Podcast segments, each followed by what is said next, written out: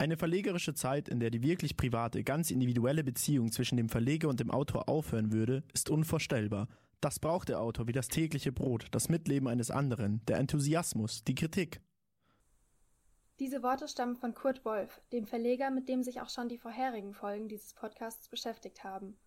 Und damit herzlich willkommen zur dritten und letzten Folge des Podcasts Kurt Wolf und die Kunst des Büchermachens. Heute wollen wir uns näher mit den Charaktereigenschaften des Verlegers Kurt Wolf beschäftigen. Darüber hinaus schauen wir uns seine Beziehung zu den Autorinnen an und fragen, wie sich solche Beziehungen heute eventuell anders gestalten. Zu Beginn dieser Folge wollen wir uns zunächst einmal aus Folge 1 in Erinnerung rufen, wie Kurt Wolf eigentlich so war, als Verleger und als Persönlichkeit. Kurt Wolf steht in einer Reihe mit anderen renommierten Verlegern des 20. Jahrhunderts wie Samuel Fischer und Anton Kippenberg, der Verleger Kafkas und Trakels publiziert diverse, damals junge und unbekannte Autorinnen, die später Berühmtheit erlangen. Zu Beginn seiner Karriere ist Wolf ein Außenseiter. Es dauert, bis er zum führenden Verleger einer neuen Generation von Dichtern wird. Doch was macht ihn aus, als Verleger, als Persönlichkeit? Wieso macht er Bücher?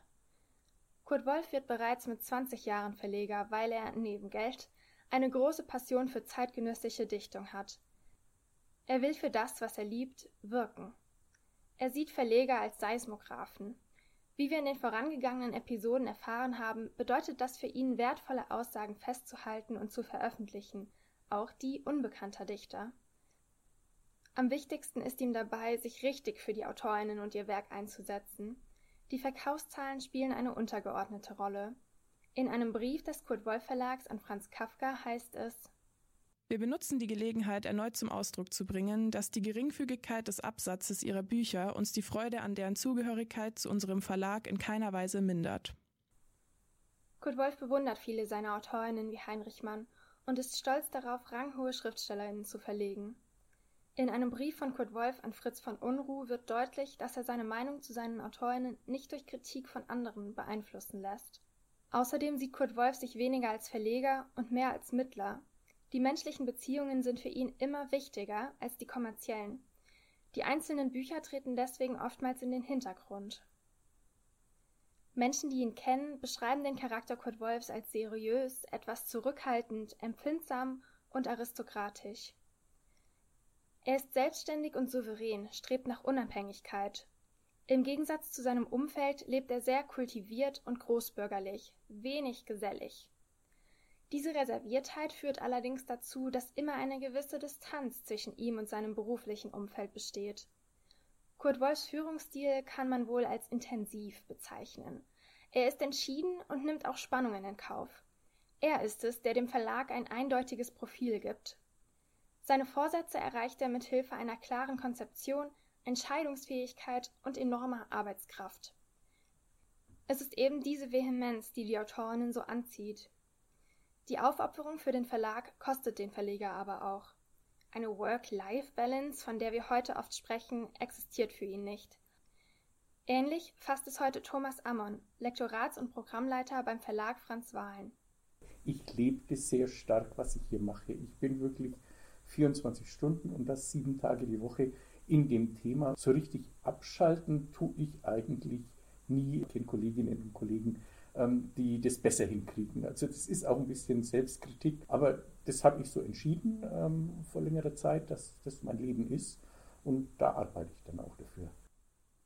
Im Kontrast dazu sagt Sabine Herry, Key Account Managerin bei der Münchner Verlagsgruppe, meine Work-Life-Balance ist definitiv eine andere als bei Kurt Wolf.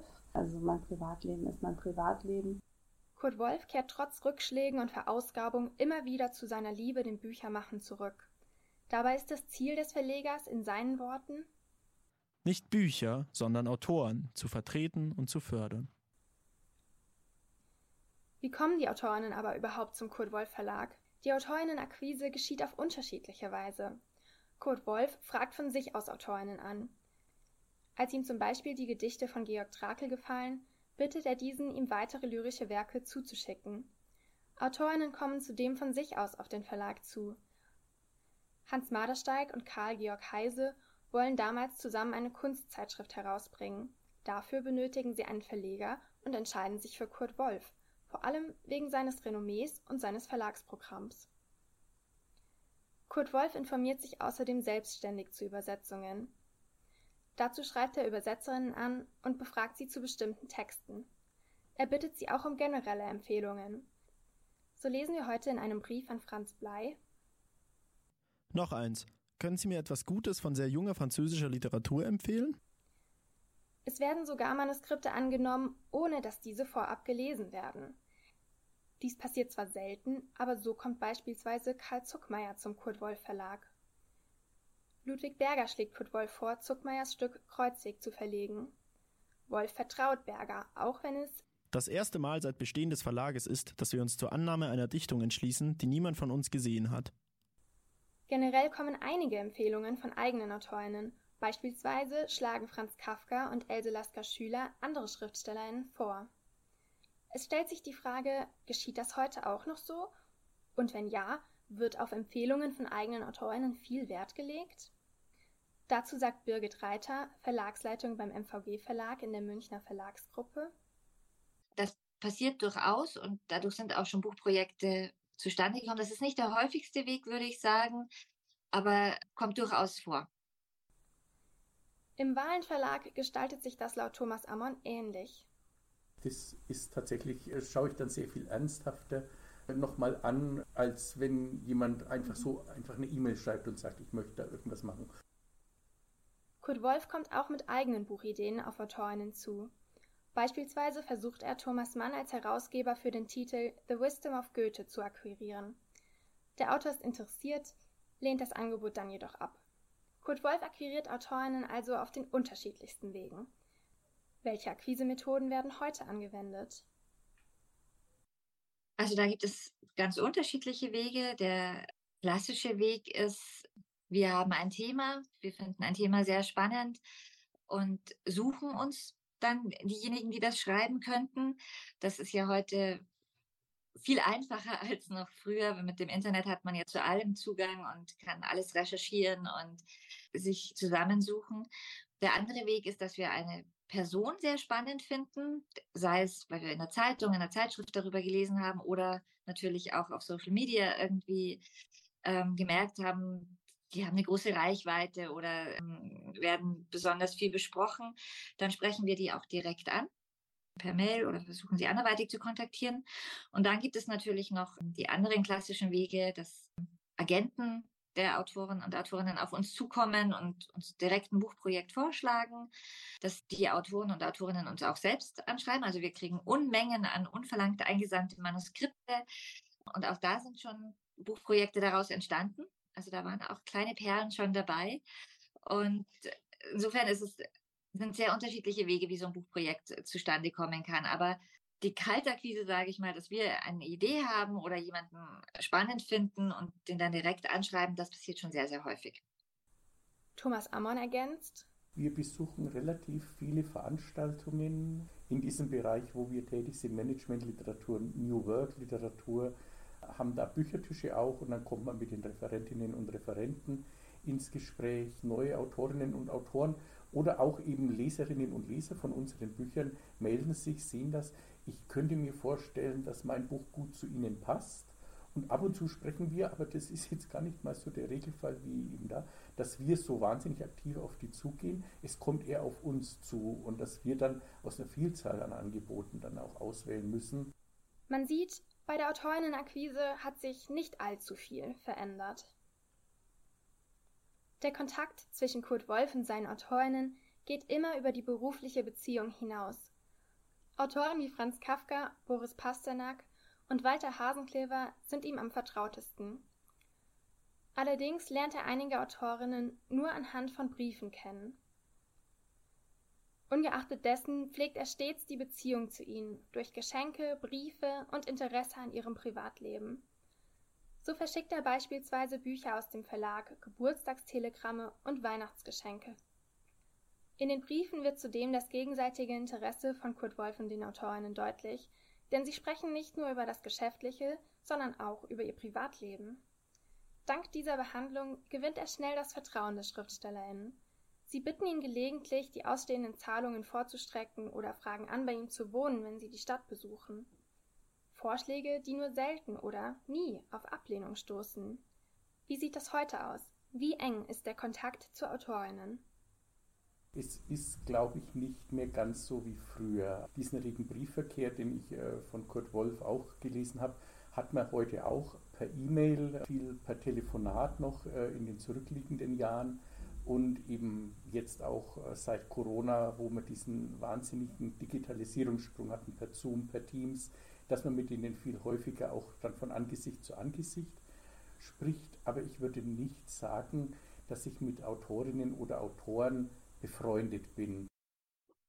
Es ist, würde ich sagen, tatsächlich ganz unterschiedlich. Also wir haben ähm, Autoren und Autorinnen, zu denen man ein eher sehr sachliches äh, Verhältnis pflegt. Ähm, das ist, hat, glaube ich, auch oft mit der Altersstruktur dann zu tun. Wenn, wenn wir, wir arbeiten ja im Sachbuchbereich viel mit Experten und Expertinnen zusammen. Und ähm, wenn dann die Lektorin natürlich 25 ist und der Experte ist 56, 60 oder wie alt auch immer, dann ist das natürlich nicht so leicht, da auf eine, auf eine persönliche, private Ebene zu kommen. Aber ich kann aus meiner Erfahrung sagen, ich habe durchaus Autorinnen, mit denen ich dann auch einen privaten Austausch habe. Ob man das direkt Freundschaft nennen kann, weiß ich jetzt nicht, aber ähm, ich würde schon sagen, es ist mehr als eine reine berufliche Beziehung. Aber es ist wirklich sehr, sehr unterschiedlich. Äußerst relevant ist auch das Vertrauen, das Kurt Wolf in seine Autorinnen hat. Das sehen wir an der kreativen Freiheit, die er ihnen gibt. Zum Beispiel bietet Ernst Ludwig Kirchner an, andere Bücher von Wolf zu illustrieren, und Georg Trakel macht Vorschläge für Schrift und Format. Alles Beiträge, die bei Wolf Anklang finden und gerne umgesetzt werden. Die Autorinnen möchten weiter mit Kurt Wolf arbeiten, weil er ihnen Aufmerksamkeit schenkt. Seine Kritik ist im Gegenzug immer konstruktiv und ehrlich. Die Autorinnen können sogar offen über die Zusammenarbeit mit anderen Verlegern sprechen. Wichtig für Wolf ist dabei stets, Freundschaften zu erhalten, selbst wenn die verlegerische Beziehung abbricht. Er kann auch gut mit Autorinnen arbeiten, die er nicht verlegt. Zum Beispiel unterstützt Stefan Zweig Kurt Wolf bei der Übersetzung, um seine Bücher auch in Frankreich zu publizieren. Vor allem in diesen Diskussionen und Kompromissen zeigt sich die Freiheit, die Kurt Wolf seinen Autorinnen zugesteht, wenn es um ihre Bücher geht. Er diskutiert mit dem Autor Ernst Ludwig Kirchner intensiv über die Ausstattung seines Bildbandes. Dabei geht es vor allem um die verschiedenen Druckverfahren, Papiere und Schriftarten. Kurt Wolf setzt auch Kirchners Wünsche gerne um. Kirchner wiederum nimmt die Ideen des Verlegers dankend an. Begeisterung ist oft die Reaktion der Autorinnen auf die Arbeit des Verlegers. Kurt Wolf unterstützt die Meinungen seiner Autorinnen nicht nur, er ermutigt sie sogar zur Verwirklichung ihrer eigenen Vorstellungen. Während seiner Zeit in Amerika arbeitet er mit der Autorin Anne Lindbergh zusammen. Ihr schreibt er Nothing is further from me than to urge you to try something that goes counter to your intuition. You have to follow your own law, for only then you will be able to reach not absolute perfection, but your own perfection. Mit Hermann Broch diskutiert er intensiv über verschiedene Covervorschläge für dessen Buch. Die Ideen und Einwände kommen dabei stets von beiden Seiten. Letztendlich überlässt Broch Kurt Wolf die Entscheidung. Wieso das? Kurt Wolf hat das Manuskript gelesen. Er kennt es, seine Figuren und seine Handlung. Zudem hat er die verlegerische Kenntnis, die Broch fehlt. Er weiß am besten, was auf dem Cover gut aussieht und das Buch repräsentiert. Der Verleger nimmt sich für alle seine Autorinnen Zeit. Heute scheint es diese Möglichkeit nicht mehr zu geben.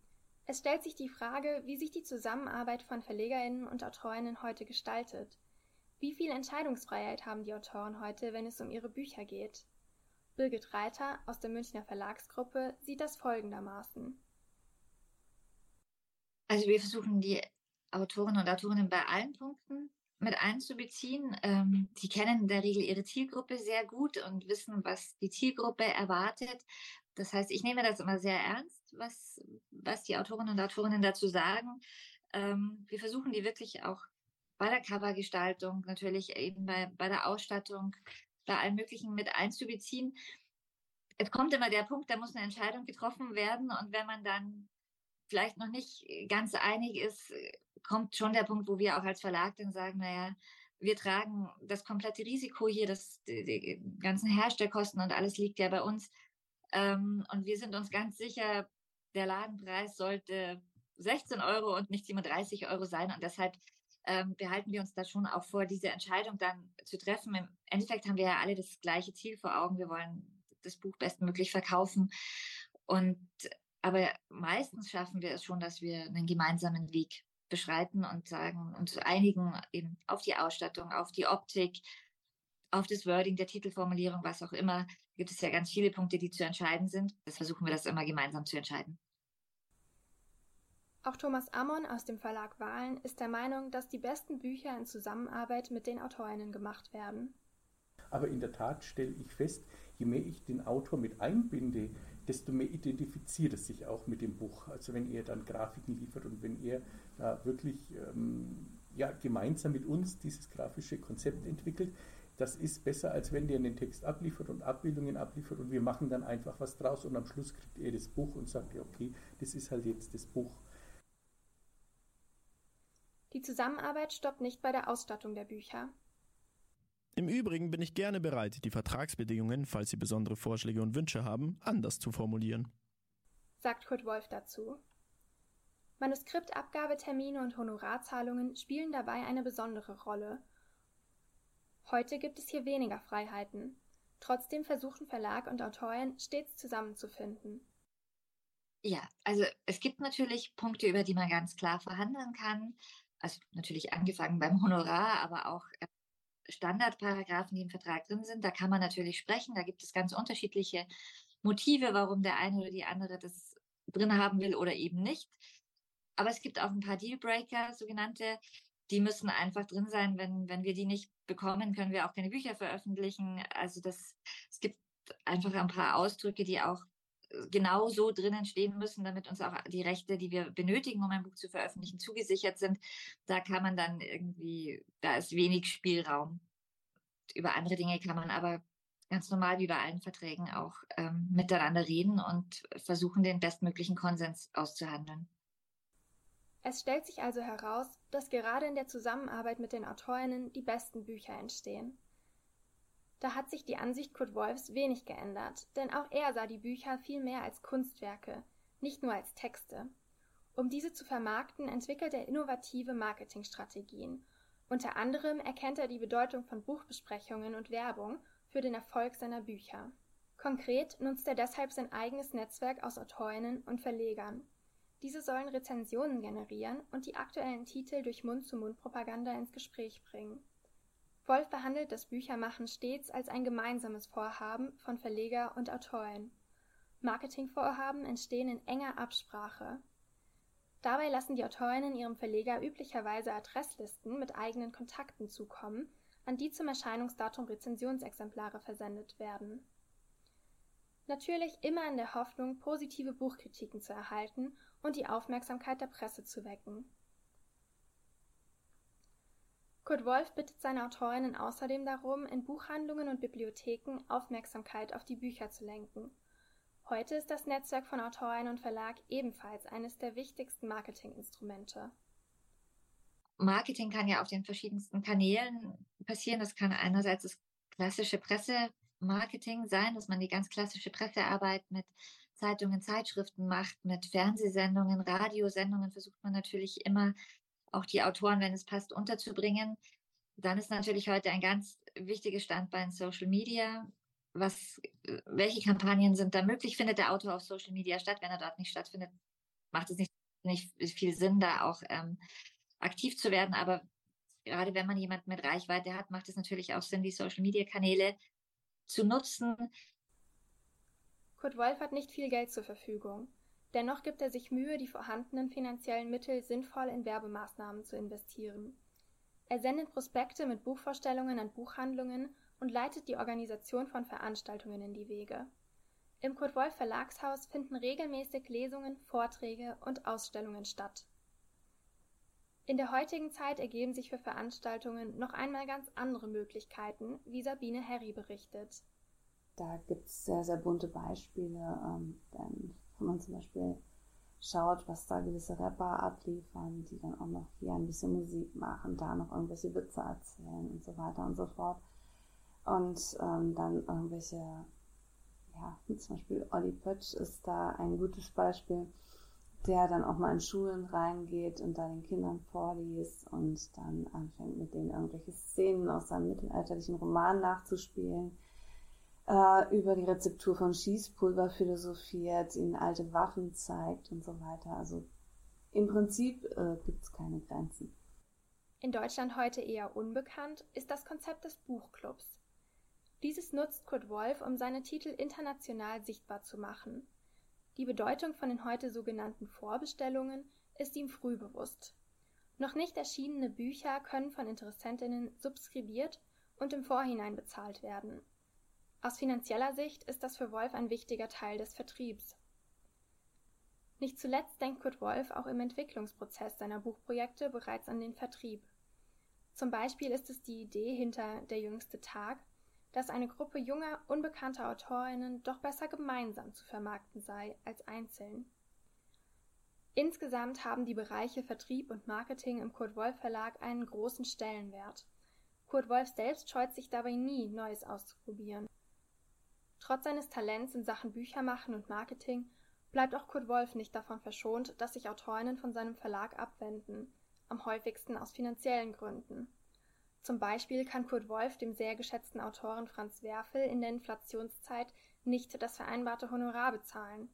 Werfel muss deshalb mit seinem von Thomas Mann hochgelobten Buch zum Verlag Tscholnay gehen. Neben dieser gezwungenen Abwanderung vom Verlag gibt es auch Freiwillige. Walter Hasenklever etwa bekommt ein verlockendes Angebot von einem anderen Verlag. Ebenfalls freiwillig geht die Gräfin Mechthilde Lichnowsky. Ihren Wunsch, aus dem Verlag auszutreten, macht sie dabei in einem Brief an Kurt Wolf sehr deutlich. Um mit der Türe in ihr Haus zu fallen. Ich möchte weg von Ihrem Verlag. Die Gründe, weshalb ich weg möchte, werden Sie mir aufs Beste widerlegen. Mein Wunsch bliebe doch. Ist das heute ähnlich? Gehen Autoren heute noch aus denselben Gründen wie zu Zeiten von Kurt Wolf? Also auf Autoren- oder auf Autorinnenseite, glaube ich, muss man gar nicht um den heißen Brei reden. Das ist natürlich oftmals das ein besseres Angebot, vielleicht ein finanziell attraktiveres Angebot oder der vermeintlich größere Verlag ums Eck kommt und sagt, ich habe gesehen, du veröffentlichst sehr erfolgreich, möchtest du jetzt nicht was mit uns machen? Ähm, das ist natürlich immer traurig und auch ein bisschen bitter, wenn man selber einen Autor oder eine Autorin aufgebaut hat und dann wird das Ganze zu einem finanziellen Spiel. Das, viele lassen sich auch nicht davon verleiten, muss man auch ganz offen sagen. Also viele sind auch echt loyal und sagen, nee, ich bleibe bei euch, ihr habt das äh, mit mir zusammen groß gemacht. Andere wandern aus diesen Gründen ab. Dann kann es natürlich auch sein, dass Autoren oder Autorinnen nicht zufrieden waren mit dem, was am Ende auf den Markt gekommen ist und eben nicht glücklich sind mit dem, auch das kommt vor, nicht häufig, aber manchmal sind die Vorstellungen dann doch unterschiedlich. Oder die Chemie hat nicht so gut gestimmt zwischen Lektorin und Autor, Autorin, dass, dass da einfach dann vielleicht auch zu, zu unterschiedlichen Meinungen kam. Auch das kommt vor. Das ist wie, glaube ich, in allen zwischenmenschlichen Bereichen. Diese Beispiele zeigen im Großen und Ganzen sachliche Gründe. Aber auch einen emotional motivierten Weggang muss Wolf ertragen. Karl Kraus kritisiert zahlreiche Persönlichkeiten mit scharfen Worten. Er weigert sich, Autor des Kurt Wolf Verlags zu werden. Grund dafür ist, dass in einigen Büchern, die im Verlag erscheinen, Kraus angegriffen und als unaufrichtig betitelt wird. Ein Vorwurf, mit dem bei Kraus wohl ein Wunderpunkt getroffen ist. Wolf reagiert sehr souverän und es gelingt ihm zunächst, Kraus für seinen Verlag zu gewinnen. Letztendlich geht aber sowohl die geschäftliche als auch die private Beziehung der beiden auseinander. Gerade letzteres ist für Kurt Wolf sehr untypisch. Er überlässt es aber seinen Autorinnen immer, sich von ihm und seinem Verlag zu trennen. Natürlich bedauert er es oftmals, aber er hält sich sehr zurück, die Autorinnen zu irgendetwas überreden zu wollen. Wie wird heute mit dem Abgang der Autorinnen an einen anderen Verlag umgegangen? Bei guten Autoren oder bei Autoren, wo sich die Bücher gut verkauft haben, das muss man vielleicht sogar unterscheiden, bin ich natürlich etwas eingeschnappt, wenn der mir irgendwie sagt, ja du Thomas oder Herr Amon, ich mache mein nächstes Buch jetzt bei Campus oder bei Haufe oder bei irgendwie, ähm, dann ist man schon erst mal ein bisschen. Und, äh, was hat jetzt dir nicht gepasst? Bei anderen Autoren ist man tendenziell eher froh und sagt, ach, froh bin ich, dass ich den los habe. Jetzt soll er die Konkurrenz lahmlegen mit seinen Sonderwünschen und Extratouren. Also es ist so, hm, häufiger ist man überrascht ähm, und denkt sich, hm, warum hast du jetzt mit mir nicht drüber gesprochen? Weil manchmal äh, mit den sozialen Medien erfährt man es dann auch so, hm, der kündigt jetzt ein neues Buch an, warum hat er da nicht mit mir drüber gesprochen? Und jetzt macht es im Eigenverlag. Der Abgang der Autorinnen kränkt Kurt Wolf nicht in seiner Ehre oder seinem Stolz. Stattdessen ist er stets darauf bedacht, den Autorinnen die bestmögliche Chance auf Erfolg zu bieten. Das zeigt sich gut, als Walter Hasenklever wegen eines lukrativen Angebots den Verlag wechseln will. Kurt Wolf reagiert mit den folgenden Worten. Ich muss und kann mich nur herzlich freuen über das Ihnen von Paul Kassierer gewordene Angebot und es ist selbstverständlich, dass ich Sie bedingungslos freigebe. Dass es keine Phrase ist, wenn ich Ihnen sage, dass es durchaus nicht leichten Herzens geschieht, brauche ich Ihnen heute gewiss nicht zu versichern. Aber es muss geschehen, weil ich Ihnen trotz besten und freundschaftlichsten Willens weder materiell noch ideell das bieten kann, was Ihnen der Verlag Kassierer bot. Wie ich denn überhaupt nicht im geringsten daran zweifle, dass unsere alten, immer jung gebliebenen, herzlichen, freundschaftlichen Beziehungen jenseits dieser geschäftlichen Trennung unverändert fortbestehen. In manchen Fällen wollen Autorinnen aber auch zum Verlag zurückkehren. Mechthilde Lichnowsky, die sich 1918 mit so deutlichen Worten verabschiedete, bleibt aber über die Jahre mit Kurt Wolf in Kontakt. Drei Jahre später schreibt sie ihm ich bin kurz vor der Vollendung einer größeren Arbeit, eines Romans, der bei E. Reis erscheinen soll, weil ich ihm einen Roman versprochen habe. Aber dann, wenn Sie noch Lust haben, kehre ich wieder zu Ihnen zurück. Man kann also sehen, so viel hat sich in den letzten 100 Jahren seit Kurt Wolf nicht verändert. Das war die letzte Folge von Kurt Wolf und die Kunst des Büchermachens, einer Produktion von Studierenden des Zentrums für Buchwissenschaft an der Ludwig-Maximilians-Universität München. Für diese Folge verantwortlich waren Jasmin Schäfer, Michelle Egger, Fernanda Ludfer-Orozco, Pia Schwarzmann, Katharina Österreicher und ich, Eileen Wiechmann.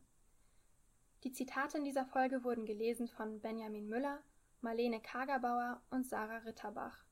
Das Projekt geleitet hat Laura Mokros. Wir bedanken uns herzlich fürs Zuhören und hoffen, ihr hattet Spaß mit dem Podcast. Und vielleicht habt ihr ja sogar die ein oder andere Sache gelernt über Kurt Wolf und das Verlegen. Tschüss.